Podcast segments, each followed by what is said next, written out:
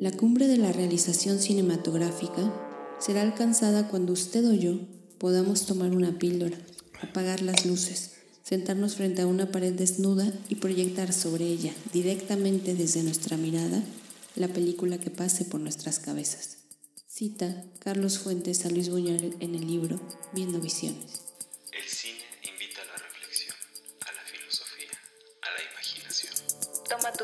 Con nosotros. La píldora, de la, imaginación. Pónganse cómodos y tomen con nosotros su sexta dosis de este tratamiento reflexivo. Esta semana toca reflexionar la película Historia de un matrimonio, del director Noah Baumbach. Bueno, ahí cuidado que este programa puede tener spoilers. Va de un director de teatro, Adam Driver, y su esposa actriz, Scarlett Johansson, que están pasando por un doloroso divorcio que los hará llegar a extremos personales y profesionales. Hoy en el aspecto cinematográfico vamos a platicar de la dirección de Noah Baumbach y reflexionaremos el tema El amor no se pierde, se transforma. Comenzamos.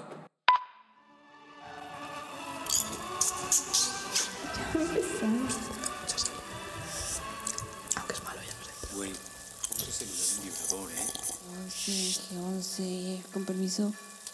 Perdón. Dejen ver la película. Ay, pero si ni he empezado. Apenas están los letreros. No llegues tarde. Análisis cinematográfico. Dirección de Noah Baumbach.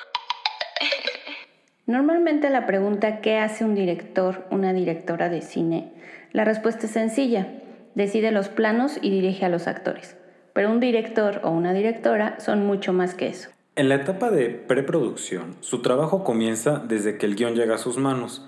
A excepción de que sean autores del guion, entonces su trabajo comienza desde la concepción del mismo. Este guion literario será transformado a un guion técnico, con los planos necesarios para filmar la película, el trazo escénico y la puesta en cámara. Además, también supervisa el vestuario y el maquillaje y por supuesto el decorado y el atrezo, que como sabemos lo planifica y conceptualiza con el diseñador de producción. Posteriormente elegirá las locaciones junto al director de fotografía y el sonidista. Junto al productor, deberá tomar decisiones con respecto al presupuesto para el equilibrio perfecto entre este y la visión del director. También ensaya con los actores. Ya en el rodaje, un director se encarga en un escenario ideal de dirigir a los actores y actrices, supervisando que todos los detalles estén en completo orden. El resto del crew, todo él, ya sabe qué es lo que tiene que hacer. Toda la etapa de preproducción sirve para eso. Durante la postproducción, el director o la directora irá guiando al montajista de la película para contar la historia de la mejor forma posible. Esto implica hacer seguramente muchas versiones de cada escena, quitar y poner. Renunciar incluso a escenas que costó mucho rodar, porque lo importante siempre es el conjunto de la película. Una vez terminado, cuando se llega al corte final con el montajista, también tendrá que supervisar y trabajar junto al músico, al colorista y a los responsables de efectos visuales, si es que los hay. Quizás en los aspectos técnicos, Historia de un matrimonio pudiera parecer minimalista, ¿no? Pero son sin duda todos estos aspectos pulcros y muy efectivos.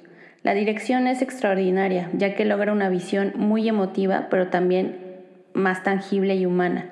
Siento que no está nada romantizada, pero tampoco vista desde un punto trágico, de lo que significa un divorcio, que al final es el rompimiento de un vínculo afectivo muy importante. En cuanto a la dirección de actores, se encuentran interpretaciones llevadas a la vez dentro de ciertos estereotipos o cuando menos tipos de personas, sobre todo acorde a su actividad profesional, pero con destellos que van de lo ordinario a lo poco común, sin llegar a lo extraordinario. Si bien puede llegar a percibirse a ratos una cierta excentricidad de la típica estrella de Hollywood o el showman neoyorquino.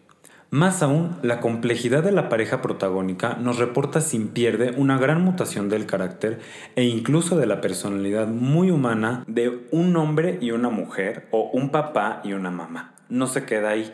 Se aprecia la multidimensionalidad llevada o encarnada en el personaje como protagonista y espejo del espectador. La dirección de actores justamente es lo que más destaca de la película. Y tanto el personaje de Nicole como el de Charlie funcionan también como una especie de, diálogo entre las dos costas de Estados Unidos. Hasta en sus vestuarios podemos ver desde un inicio estas pequeñas pistas. Nos sugieren a Charlie como con un estilo muy neoyorquino. Tiene tonos oscuros y neutros en su vestuario, utiliza trajes y abrigos. Y Nicole como alguien muy segura de sí misma y utilizando en contraste tonos mucho más cálidos que los que utiliza Charlie. Y en la justa proporción, eh, pasando a personajes secundarios, estos revelan y exacerban aspectos propios, no precisamente muy loables, de su quehacer profesional, los abogados.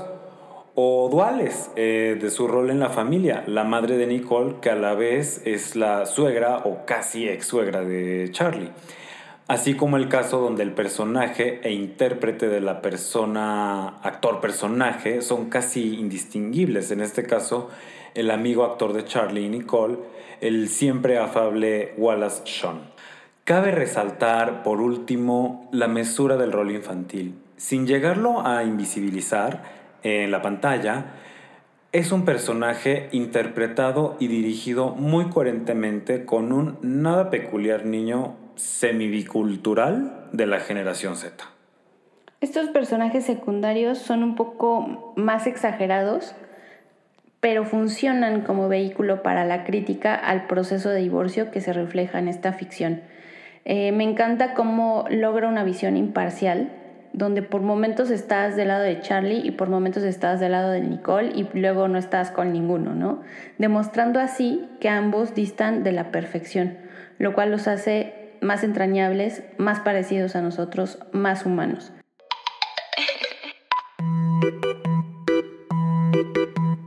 Tienes el mismo derecho que cualquier otra persona. Colabora con los no para criminales. La venganza es como un Análisis del discurso.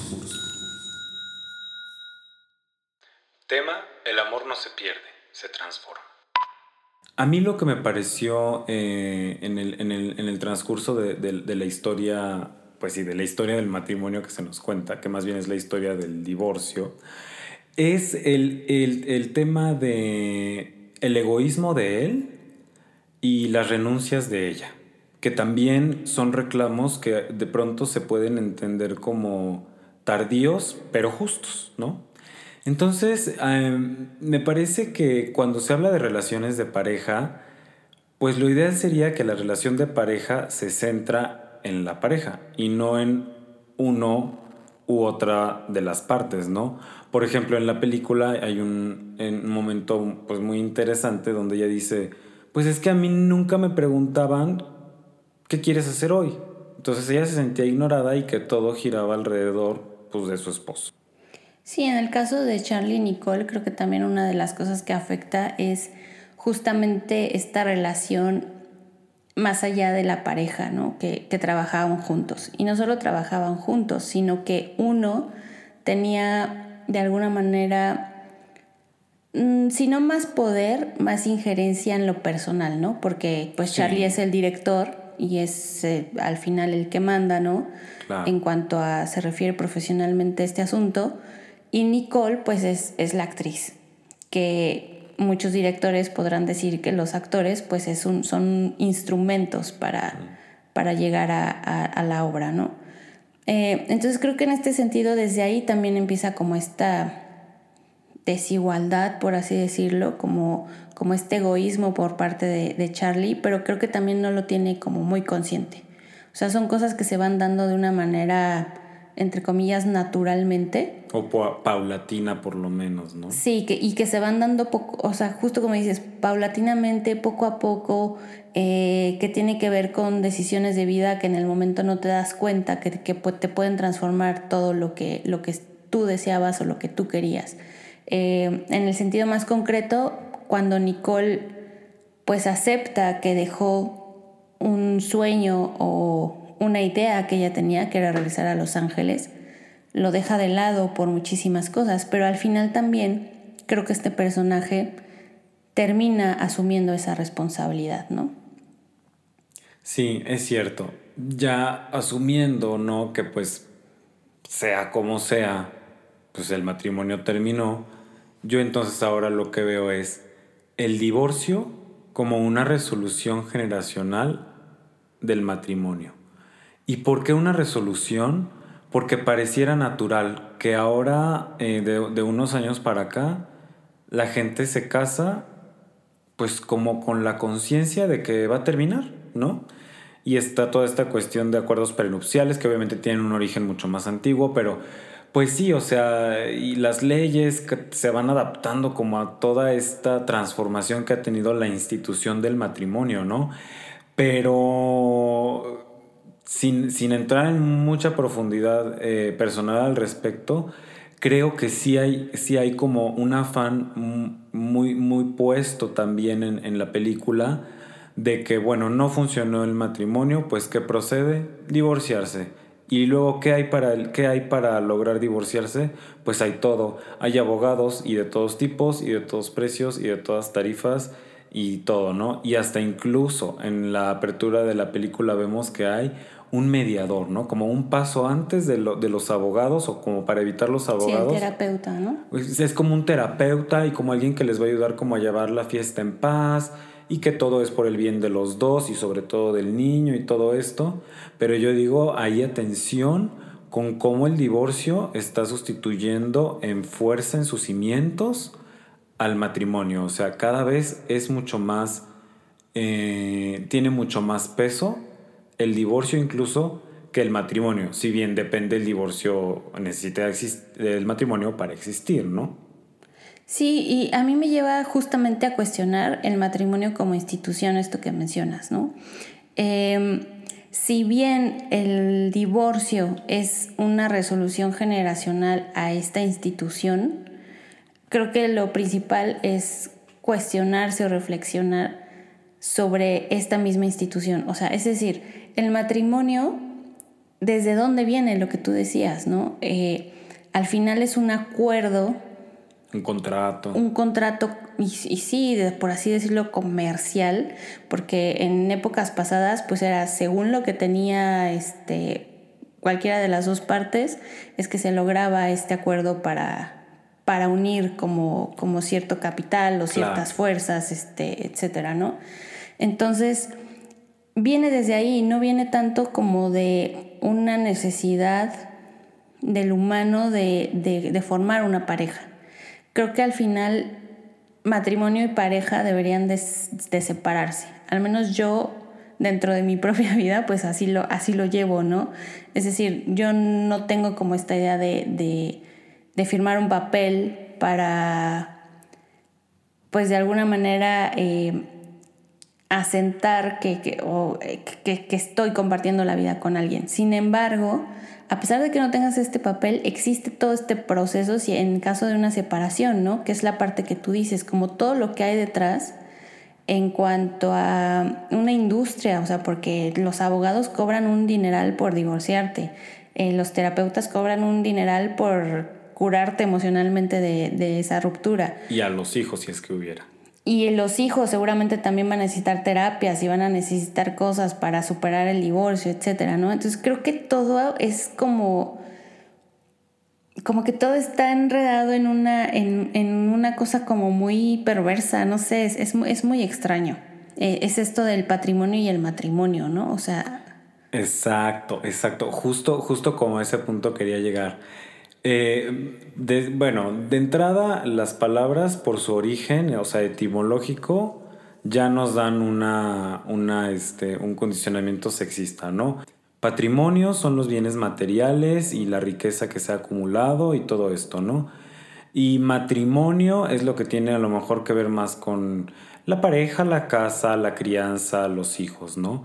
Pero aquí yo digo, eh, dentro del matrimonio se construye un patrimonio conjunto. Y la manera en que esta película nos lo, nos lo hace Sí, ver claro. me parece súper interesante porque cómo empiezan a discutir en la corte, bueno, todavía no están en un juicio, ¿no? Pero es como una corte familiar gringa, así como que atiende muchos casos uno tras otro. y empiezan a exponer ellos sus, este, cada quien sus diversos eh, puntos de vista y, y, y, sus argumentos que llevan ya muy bien preparados con estos tiburones que tienen por abogados. Y entonces dice, este, pues es que ese dinero le corresponde a él porque él fue quien la hizo a ella la actriz que es hoy, ¿no? Y entonces ella dice, bueno, la abogada ella dice, bueno, pues para el caso entonces a ella le corresponde también el dinero del premio que él acaba de ganar, un premio pues, muy importante de, de, de, teatro, un montón de dinero, y, y ella dice, pues eso le toca también a mi clienta, porque pues estando casados fue que él pudo realizar su genio este, sin preocuparse de nada, porque pues ella fue la madre abnegada que, como tú decías en, un inicio, no es exactamente que ella fuera una madre abnegada ni que él fuera un papá perfecto, son personajes pues bastante humanos y multidimensionales, ¿no? Eso en cuanto a patrimonio y matrimonio y, y justo es esta parte de los abogados es, es también lo que me, me, hizo así como pensar qué pasa con toda esta eh, entidad jurídica que no parece nada que ayuda, o sea, me, invita más bien como a pensar que complican más las cosas, pero que son necesarios, no sé, ¿cómo lo ves?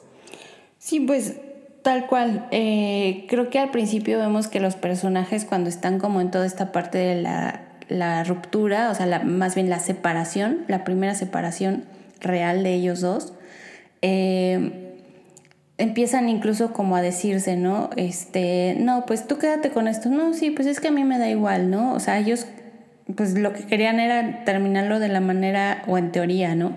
Terminarlo de la manera más amable y rápida posible. Y entonces empieza toda esta voz de los abogados detrás que empieza a decirles, no, tú tienes derecho a esto y a esto. Tú este, Exacto. aportaste esto y esto al matrimonio y tú este, quitaste esto y esta oportunidad de crecimiento del otro, ¿no? Entonces viene siendo como la discordia, como la, la parte, sí. la semilla que genera el justo el, la disputa entre, entre ellos, ¿no? Y la disputa entre el patrimonio que se generan, que tenían antes de estar casados y que generan juntos. Entonces creo que los abogados en este caso sí juegan un papel de alguna forma antagonista. Sí, sí, es cierto. Eh, incluso la custodia del hijo la manejan como con una frialdad, como si el niño no fuera una persona, ¿no? O sea, como te gané un día más y ella le dice, pero yo ni quería eso. No, aprovecha, o sea, tú goza que ganamos, ¿no? O sea, los abogados van a eso, a ganar. Sea un caso penal, civil, mercantil, o sea, ellos van a ganar. Así es, y en una de las escenas más representativas de eso es cuando están esperando en la sala para entrar al juzgado y la abogada tiene una carpeta, pero en lugar de tener el nombre de la persona o el nombre de Nicole, tiene un número. Entonces al final eso, eso es para, para los abogados el, el, cliente, ¿no? Es un número más, es un expediente más y el, el humano o las personas que están detrás de, de, este proceso o que están sufriendo este proceso, pues son los que menos importan. Sin embargo, no sé qué me dices, pero yo siento, sobre todo la abogada de ella, qué mujer tan hábil para generar empatía. Cómo se sabe todos los trucos desde la galletita y... Sí, desde cómo le sirve el té. Todo. Los envuelve. Los envuelve y se aprovecha. Entonces a mí me parece que puede llegar a ser una, una causal de, este, de separación o de discordia en las parejas también el encontrar que fueron inmaduros en cuanto a su en, en, cuanto a su, a su momento y a la forma en que se encontraron y se juntaron, ¿no? Sí, creo que esto pasa mucho justo con, con matrimonios, como tú mencionas, prematuros, es decir, cuando alguien muy joven se casa, no ha terminado de alguna manera de vivir su juventud, por así decirlo, ¿no? Y entonces empiezan a sacrificar este tipo de cosas, como de, yo tenía el sueño de ser una gran actriz en Los Ángeles, lo que sea, pero no lo hice porque me casé y porque terminé en, en un matrimonio que terminé yéndome a Nueva York, ¿no? Y en el caso de él, lo mismo. Tengo que hacerme responsable de, de una familia, de una casa, de, de esto, del otro y por lo tanto, este, mis sueños son prioritarios, ¿no? Lo que yo decida o lo que yo desee eh, importa más que, que lo otro. Entonces, creo que en ese sentido, pues al existir justamente esta inmadurez personal, pues obviamente eh, se viene afectando a, este, a esta unión, ¿no? Y, se viene transformando en el futuro, en, en, reclamos, en rencores. Y justo me lleva al punto de que al final no es que haya víctimas ni victimarios en, esta, en estas historias, ¿no? Eh, creo que en una relación de pareja todos de alguna manera, o sea, es parejo, tienes el 50% de responsabilidad de lo que sucede, de cómo suceden las cosas, de las decisiones que se toman en pareja, de las decisiones que tomas como individuo. Y justamente esto es lo padre de esta película, que, que no toma partido con ninguno de los dos personajes, ¿no? Eh, te muestra los dos lados oscuros de ambos, eh, te, te hace sentir de repente empatía por uno, de repente empatía por otro, de repente dices, no, este, qué cabrones los dos, ¿no? Pero... Los dos me llegaron a sorprender en, alguno u otro momento. Sí, es que al final, pues eso, ¿no? O sea, es como la parte más, más humana, donde no eres, donde están todos estos matices de grises, donde no eres ni un antagonista ni el bueno del cuento. Entonces eso, eso es algo que a mí me, me sobresale de este asunto. Y cuando el amor se convierte en odio, creo que no deja de ser amor. Y estos personajes transitan en este, en este duelo, en, esta, en este rompimiento. Es decir, eh, empieza la, la, película con una descripción muy amorosa y muy entrañable de lo que sienten el uno por el otro, de cuando se conocieron, lo que les gustaba y lo que, por lo que se enamoraron.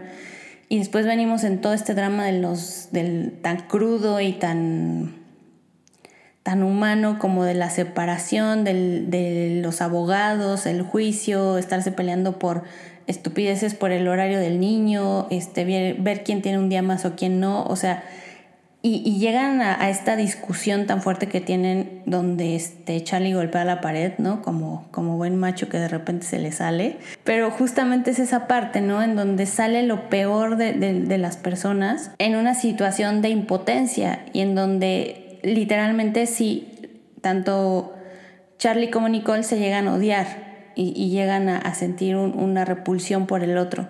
Se dicen cosas realmente horribles. Sí, espantosas. En, en, esa conversación se dicen, ambos se dicen cosas muy, muy hirientes. Entonces, en este sentido, creo que justamente lo que hablamos, el amor se transforma, ¿no? Viene del amor, luego viene al odio, luego viene a otra vez como esta aceptación del otro y aceptación de lo que también ellos mismos hicieron en la relación y se vuelve a transformar, o sea, cómo termina la película, cómo empezó, pero ellos este ya sabiendo lo que el otro pensaba, o sea, Charlie leyendo lo que Nicole pensaba de él, pero ya en otra situación. Nicole ya tenía otra pareja, se da cuenta de que de alguna manera la sigue amando porque al final es la mamá de su hijo y va a ser alguien muy importante en su vida y creo que eso también debería de quedar como lección para los, los matrimonios, ¿no? Creo que algo que tiene que mantener unidos a estas personas independientemente de que estén juntas o no, como pareja. Como pareja es el vínculo que los une, que en este caso de esta ficción es, es su hijo. Entonces,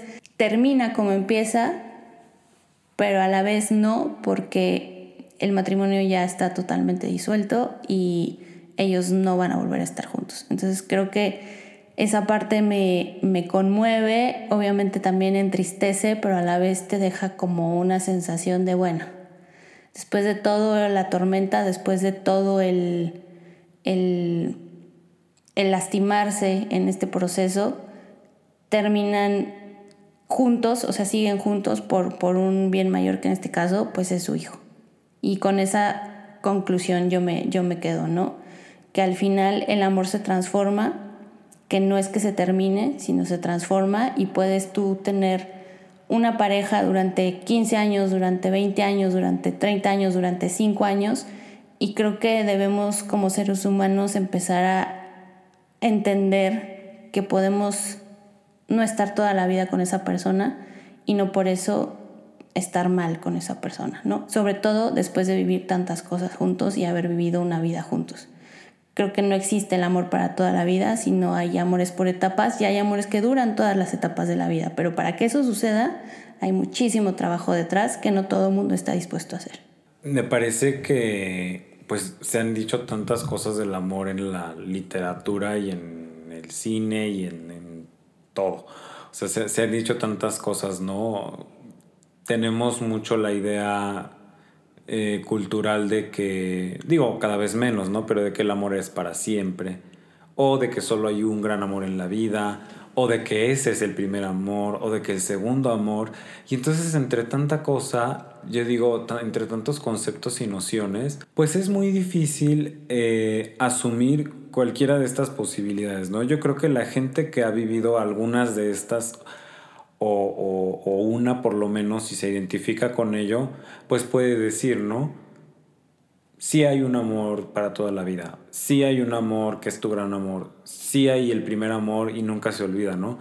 Pero yo digo que, eh, o sea, al final concuerdo con, con, con, con la premisa de, de, nuestro, de nuestro análisis. El amor no se pierde, se transforma.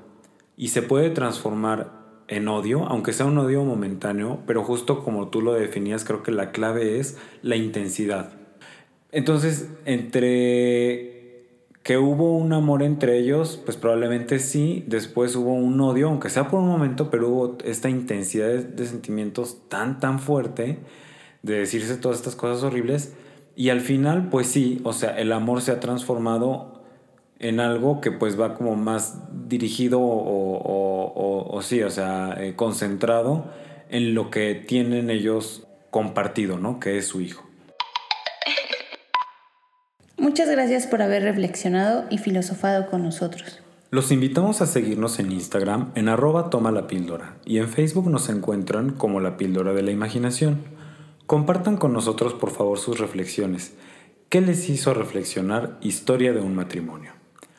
A mí me encuentran en mi red personal en Instagram como Eduardo-Moreno C. Y a mí como Aura-Supernova en todas las redes sociales. Los esperamos muy pronto para una dosis más de reflexión e imaginación. No falten, hasta la próxima. Esto fue La píldora de la imaginación.